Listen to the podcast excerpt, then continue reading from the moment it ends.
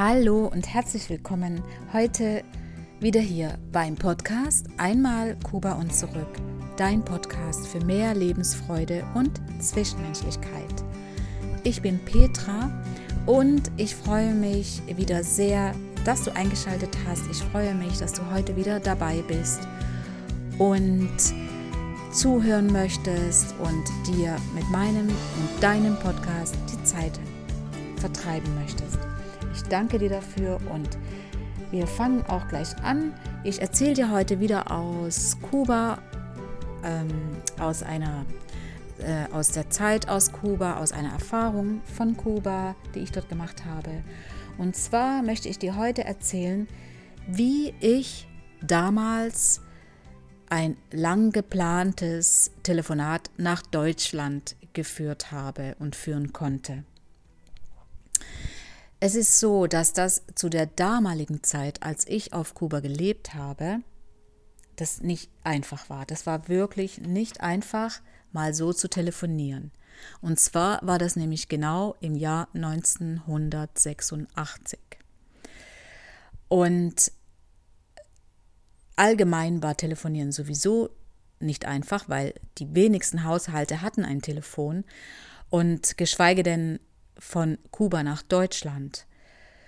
Das musste man lange planen und verschiedene Möglichkeiten auch in Betracht ziehen, wie ich das mache, wie derjenige, den ich erreichen möchte, wie teile ich dem das mit, weil man möchte ja auch dann jemanden erreichen können.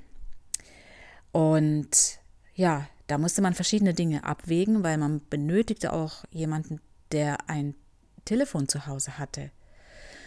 Ja, meine Eltern, ich wollte meine Eltern anrufen und meine Eltern, die hatten zum Glück ein Telefon. Das war aber auch nur, weil mein Vater damals sich für die freiwillige Feuerwehr gemeldet hatte und deshalb hatte er das sogenannte Privileg, ein äh, Telefon zu Hause zu haben.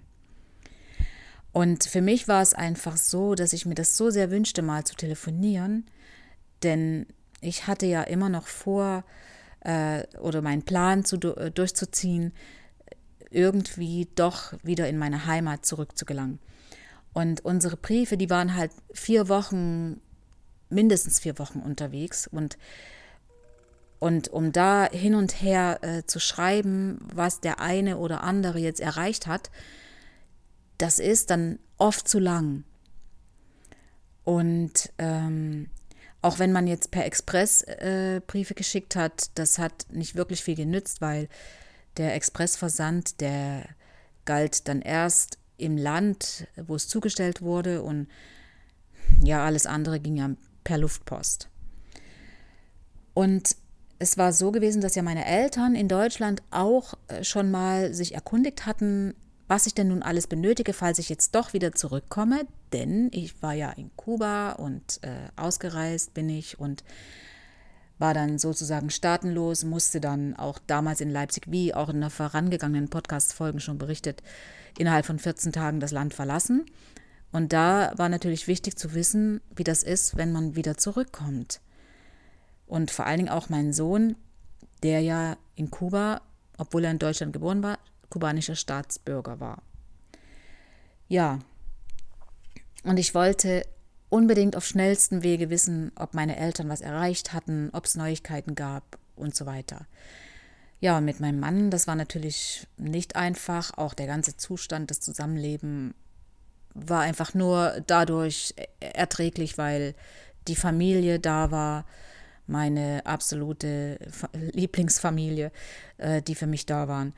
Und ich musste einfach einen Vorwand finden gegenüber meinem Mann, um ihn äh, dafür, dazu zu überreden, dass ich mal nach Deutschland anrufen darf, ja. Ähm, weil ich hatte ihm ja nicht gesagt, was ich wirklich im Stillen äh, wirklich vorhatte. Ja, genau. Und in dem Moment kam mir aber Lucia, meine Schwägerin, zu Hilfe. Und äh, sie hatte dann mir gesagt, wie wir es am besten machen. Und ich kann auch euch nur sagen, ich kann dir nur sagen, es ist so anstrengend, wenn du deinen eigenen Mann dann irgendwie gegen dich hast und, und du eigentlich wäre das der erste Ansprechpartner, mit dem ich sowas gerne besprochen hätte, aber ich musste das alles an ihm vorbei irgendwie versuchen. Naja, jedenfalls äh, bin ich dann sehr oft auf sein Unverständnis gestoßen und deshalb findet man dann halt andere Wege.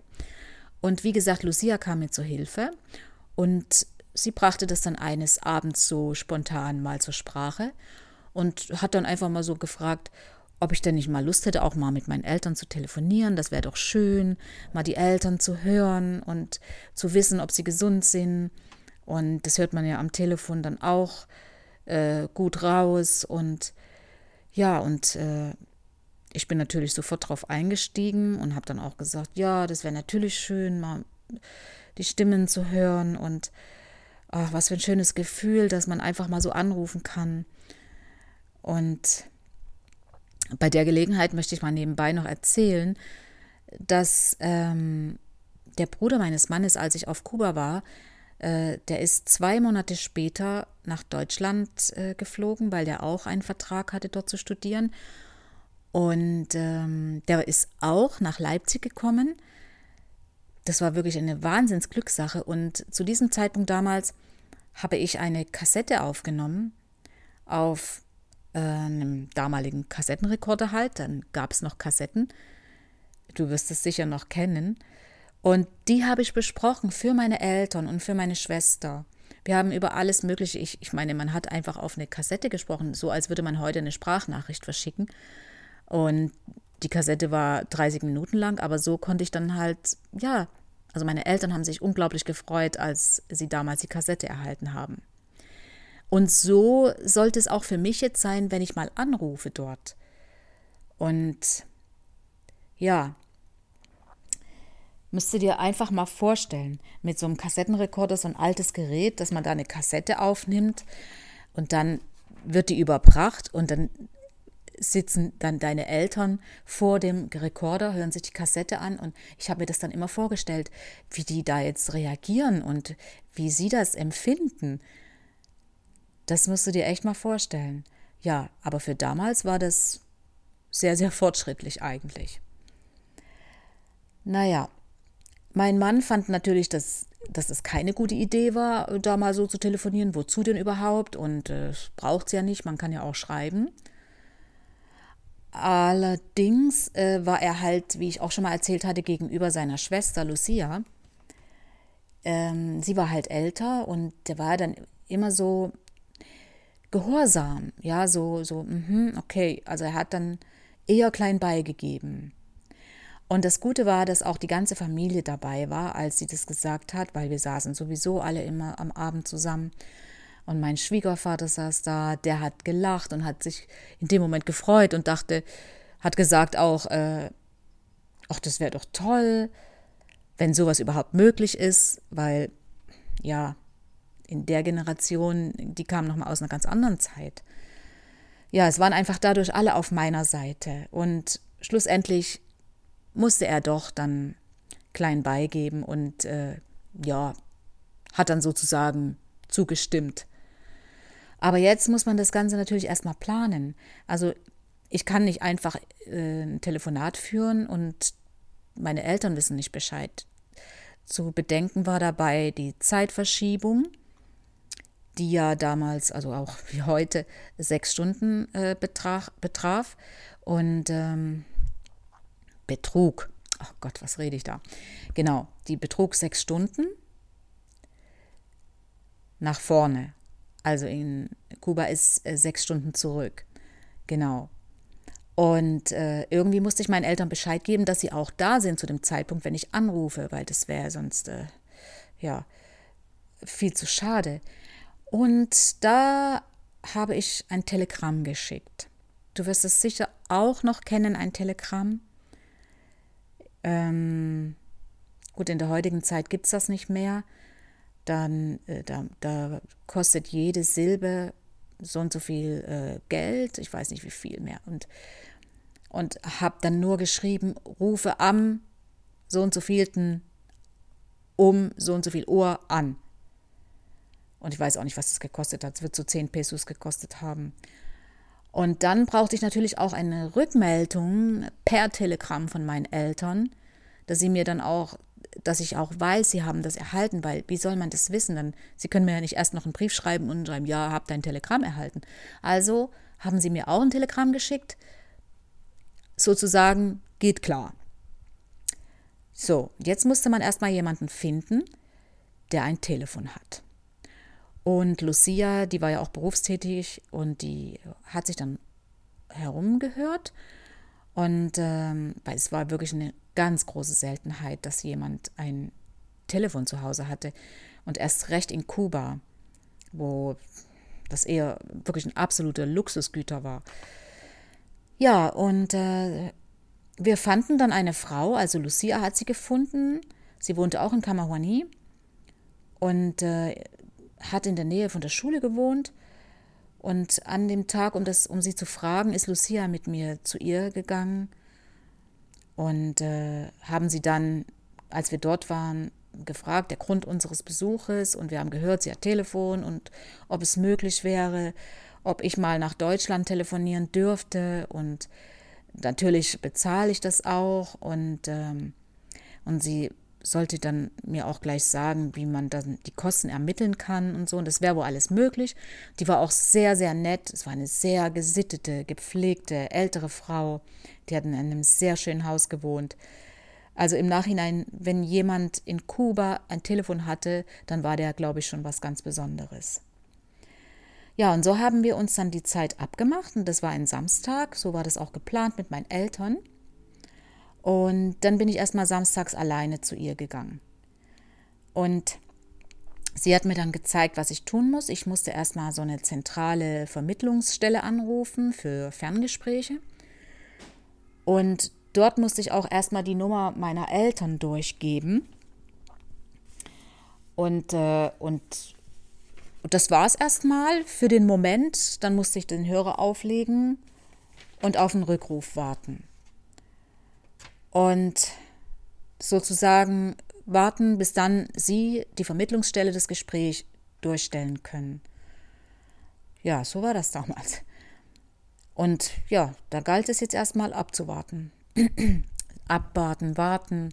Das war mir so unangenehm, weil ich bei dieser Frau da jetzt zu Hause saß. Ich kannte sie nicht. Ich habe mich so ja, irgendwie, das war mir so unangenehm, weil sie wegen mir jetzt da an ihr Haus gebunden war, dass sie jetzt wegen mir da warten muss.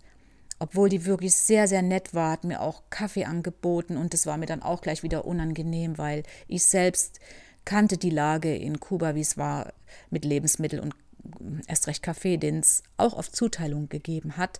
Und jetzt gibt sie mir auch noch Kaffee von ihrer kleinen Ration. Aber das war total unnötig. Das kubanische Volk, die Kubaner, die sind einfach so. Die, die geben, was sie haben. Und die geben es auch gerne. Und das darf man ruhig annehmen. Und das ist, das ist eben, ja, dann sieht man auch wieder, dort, wo eben nicht so viel Luxus herrscht, dort wird einfach einem das Letzte gegeben. Ja, und ja, während meiner Wartezeit dort, dann kam Lucia vorbei, äh, zum Glück. Sie hat dann so ein bisschen aufgelockert, wir haben uns unterhalten. Sie hat dann der Frau auch von mir erzählt und wie das alles so war. Und die Frau hatte vollstes Verständnis. Und ja, dann musste sie natürlich auch wieder gehen. Dann kam Yesley, der Sohn von Lucia, mein Neffe, der dann auch noch wartete mit mir, mit seiner Tante. Das war so schön. Es ist immer schön, jemanden bei sich zu haben, den, mit dem man sich so gut versteht, den man liebt und den man mag und wo einfach so eine Harmonie herrscht. Ja, später kam dann noch auch mein Mann mit meinem Sohn und dann hat die Frau auch Freude gehabt, meinen Sohn zu sehen und der ganze Zusammenhang für sie wurde dann immer klarer. Aber diese verdammte Wartezeit, das ist einfach man weiß es nicht, man, man hat sich auch nicht getraut, also ich hätte mich nie getraut, an der Zentrale zu fragen, wie lange es denn dauern wird. Und ähm, wir sitzen da und warten auf ein Telefonat zum anderen Ende der Welt. Ja, und meine Eltern warteten auch. Ich hatte dann schon Bedenken, oh, hoffentlich sitzen sie noch da und warten und nicht, dass sie jetzt denken, ach, die ruft nicht mehr an und Und dann irgendwann endlich hat das Telefon geklingelt. Ich habe so gezittert, ich war so aufgeregt, das, das kannst du dir nicht vorstellen. Oder vielleicht versuchst du es dir mal vorzustellen. Plötzlich klingelt das Telefon und du weißt, du musst jetzt sofort rangehen, weil sonst legt die Vermittlungszentrale auf. Und es ist einfach so, so dringend und so wichtig. Und ich ging ran und die Vermittlungszentrale war dran. Und ich habe kaum ein Wort verstanden, weil es alles so schnell ging. Und, und ich wusste gar nicht, was sie gesagt hat. Ich wusste nicht, muss, was, was ich jetzt machen muss. Sagt sie, gibt sie mir jetzt Anweisungen. Das ging alles so schnell. Sie hat wahrscheinlich gesagt, so, ich stelle jetzt durch zum, nach Deutschland, ja. Und, und dann hörte ich sie nicht mehr. Nur noch ein Rauschen, Knacksen. Und dann sagte ich immer, hallo, hallo, hallo. Und plötzlich hörte ich meinen Vater sprechen. Stell dir das vor, am anderen Ende der Welt sitzt dein Vater und du hörst ihn plötzlich reden, zu der damaligen Zeit. Ein unglaubliches Gefühl. So die vertraute Stimme zu hören. Und dadurch, dass ich am Anfang immer nur Hallo, Halle gerufen hatte, konnte er nicht reden, denn die Verbindung war sehr, sehr schlecht. Und es war so, dass wenn er redete, musste ich ruhig sein und umgekehrt. Das war so zeitversetzt. Du hast gesprochen, dann wartest du quasi wie so äh, Sekunden, dass es dort ankommt, er hört und kann reagieren. Ja, das ist ja unvorstellbar, ne? Und im Hinterkopf habe ich natürlich immer gedacht, oh Gott, hoffentlich geht es nicht zu lang und die Kosten, was wird das alles kosten? Es war einfach für mich sehr, sehr schwierig, in dem Moment Fassung zu bewahren. Die Fassung zu bewahren, um alle Informationen zu bekommen, die ich ja eigentlich wissen wollte. Aber andererseits wollte ich natürlich auch einfach nur bla bla machen, um, um die Stimme meines Vaters zu hören und dann natürlich auch meiner Mutter und meiner Schwester. Um, aber dann weißt du wieder, geht nicht, ist, äh, die wichtigen Sachen haben Priorität. Ja, da kann man nicht einfach so banal am Hörer stehen und fragen, wie ist denn so das Wetter bei euch, ne? Und er sagte mir dann, dass sie schon ähm, bei den entsprechenden Behörden vorgesprochen haben und die hätten auch das Okay gegeben, dass ich als äh, Deutsche, ja, oder ehemalige Deutsche und mein Sohn wieder zurückkommen können und was es da für Voraussetzungen zu geben hat, also was es da für Voraussetzungen nötig sind. Also das Wichtigste war, dass meine Eltern mussten mir für mich Arbeit besorgen, was jetzt zum damaligen Zeitpunkt nicht kein großes Problem war. Allerdings erstmal jemanden finden, einen, einen Betrieb, eine Firma finden, um das alles zu erklären. Okay, sie mussten für mich Arbeit finden und eine Wohnung. Wohnung ist natürlich ein großes Problem gewesen. Und, und dass ich auf jeden Fall ein Einreisevisum von der Botschaft benötige. Aber das muss natürlich alles dann zeitgleich sein. Das heißt, die Arbeit muss gegeben sein, ab dann und dann, die Wohnung muss zur Verfügung stehen und das gültige Einreisevisum darf nicht abgelaufen sein. Und das große Problem würde aber das Ausreisevisum aus Kuba sein, weil das alles sehr viel Zeit in Anspruch nimmt und beides zeitgleich kann natürlich Schwierigkeiten geben, weil wenn ein Einreisevisum gegeben wird, ist es drei Monate gültig, hat man aber da noch kein Ausreisevisum, kann es passieren, dass die, die Frist abläuft für die Einreise. Und dann muss das mit der Wohnung und alles. Also das waren so viele prägnante Informationen für mich, die die ich wirklich auf die Schnelle gar nicht verarbeiten konnte, ja. Und, und auch nicht wirklich realisiert habe, was ist jetzt hier das Wichtigste. Aber es war halt so, dass ich, dass ich die Informationen hatte und per Briefpost wäre das alles viel zu lange, hätte alles viel zu lange gedauert.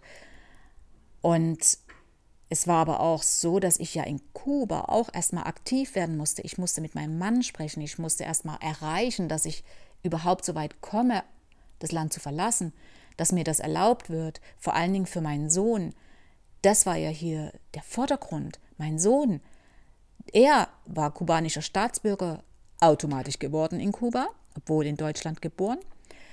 Und das muss ich dann erstmal irgendwie auch erreichen. Das war ja mein Plan, das äh, so zu machen, weil er das Klima nicht vertragen hat. Aber gut, das war auch noch äh, das, was mir so da im Kopf äh, herumschwirrte. Und ich wollte einfach unbedingt noch mit meiner Mutter reden. Mein Vater war natürlich am Telefon, weil er kann ja die Fassung bewahren und er kann die Information besser verarbeiten als eine emotionale Mutter. Okay, in dem Fall muss ich ihm da recht geben. Und ich wollte aber, wie gesagt, mit meiner Mutter unbedingt reden. Ich wollte meine Mutter hören und mit meiner Schwester, die ja auch da war. Und es war auch wieder so, dass wir wieder zeitversetzt erst sprechen mussten, weil meine Mutter hat das ja nicht gewusst in dem Moment, äh, bis sie das kapiert hatte. Oh, da war auch wieder Zeit vergangen und dann hat sie nur geweint. Jetzt musst du dir vorstellen, am anderen Ende weint jemand. Und dann kommt es so versetzt bei dir an. Oh Gott, entschuldige. Und äh, ja, also ich habe dann auch geweint, klar. Und oh. so, jetzt muss ich auch wieder die Fassung zur Fassung kommen. Naja, jedenfalls war das eigentlich, haben wir fast gar nicht gesprochen, wird nur geweint die ganze Zeit. Und ja, das war das Telefonat mit meinen Eltern. Meine Schwester war dann auch noch dran. Ich habe nur mitbekommen, wie sie dann sagte, gib mir jetzt den Hörer. Und hm, ja, aber es, es war dann am Ende doch noch ziemlich traurig und ich war wieder fix und fertig. Ja, so war das. So, jetzt muss ich erstmal wieder Luft holen. Und das hat mich dann auch wieder alles so an unseren Abschied erinnert. Und dieses ganze Gefühlschaos, das war schon hart. Und ich bin dann, ich bin dann auch, also es ging alles ziemlich schnell. Und äh, ich war irgendwie auch nicht so viel schlauer, aber das spielt dann in dem Moment gar keine Rolle mehr. Du hast jetzt das gemacht, okay, man muss erstmal warten, bis sich die ganzen Informationen gesetzt haben, das ganze Erlebnis, das ganze Gefühlschaos. Und da muss man halt warten, bis sich das alles gesetzt hat.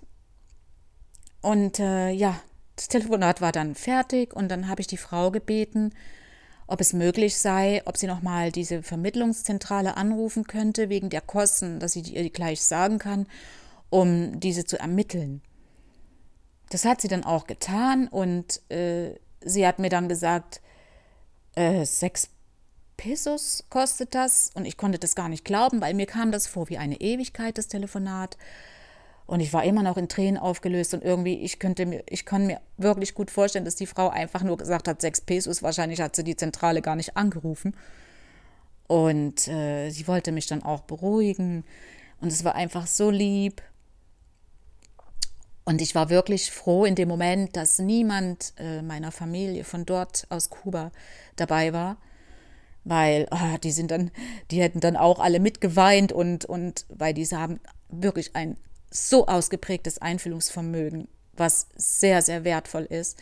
Aber in dem Moment war ich dann doch froh, dass niemand da stand und wir da äh, alle zusammen geweint haben. Und die Frau, wie gesagt, die, die war total lieb zu mir und äh, hat mir dann noch einige Sachen gefragt und äh, noch kurz haben wir uns unterhalten und äh, ich wollte ihr dann auch das Geld geben und die hat es nicht genommen. Sie hat es nicht genommen. Ja, das ist wunderbares Schicksal, was sich da gefügt hat. Nette, liebevolle Menschen. Und das war ein wirklich trotzdem jetzt im Nachhinein, wenn ich dran denke und darüber spreche, ein sehr ergreifendes äh, Erlebnis. Und ich habe dann auch in Gedanken gesehen, wie meine Eltern jetzt da sitzen. Ich kannte ihr Wohnzimmer. Ich habe gesehen, wie das Telefon, wo das steht. Ich, das Telefon war grün und ich habe gewusst, es steht jetzt dort, die sitzen jetzt da. Und äh, wie werden die jetzt, äh, wie ist deren Reaktion und ja, wie geht's denn jetzt? Das ist, äh, man ist dann so in Gedanken, unfassbar. Das ist wie Kopfkino, ein richtiger Film, der dann in deinem Kopf abläuft. Mein Heimweh wurde nur noch größer. Ich spürte so ein starkes Heimweh in dem Moment und so ein Drang, zu Hause zu sein, egal ob es minus 20 Grad hat. Das ist eine, eine Sehnsucht, die du in dem Moment nicht stillen kannst. Das ist sehr, sehr schwer gewesen für mich da. Und dann wieder Schalter umdrehen, zurück in die Normalität. Ja, naja, ich ging nach Hause und äh, habe natürlich Lucia erzählt, unter Tränen wieder und ähm, ja, hatte meinen Trost, meine absolute Lieblingsfamilie. Und ich möchte dir jetzt hier auch wieder eine Message auf den Weg mitgeben. Es mag sein, dass es für dich äh, dir vorkommt wie als würde ich aus einem anderen Jahrhundert erzählen. Ja, also wenn du so alt bist wie ich in dem Alter und da auch schon da warst du 1986, dann kennst du das. Aber es gibt ja auch viele Zuhörer, die das vielleicht nicht kennen.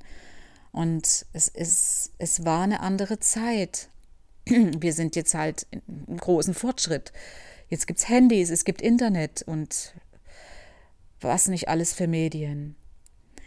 Und ich will dir damit nur sagen, du findest wirklich zu jeder Zeit Mittel und Wege, mit dem zurechtzukommen, was dir zur Verfügung steht.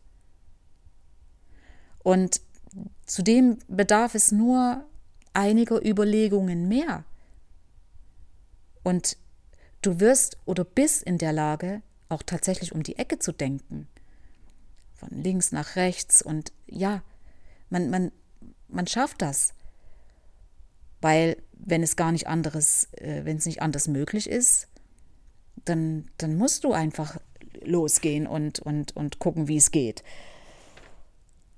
Und ich glaube mir, du wirst in der Lage sein. Und sag dir einfach, okay, was soll's? Los geht's. Ich fang mal an. Probier's aus. Denk um die Ecke. Nimm alle Möglichkeiten wahr, alle Mittel und Wege. Es bleibt dir auch am Ende nichts anderes übrig. Und die Hauptsache ist das Ergebnis. Wie hier war die Hauptsache, dass ich das Telefonat führen konnte, was äh, geplant werden musste. Aber es war möglich.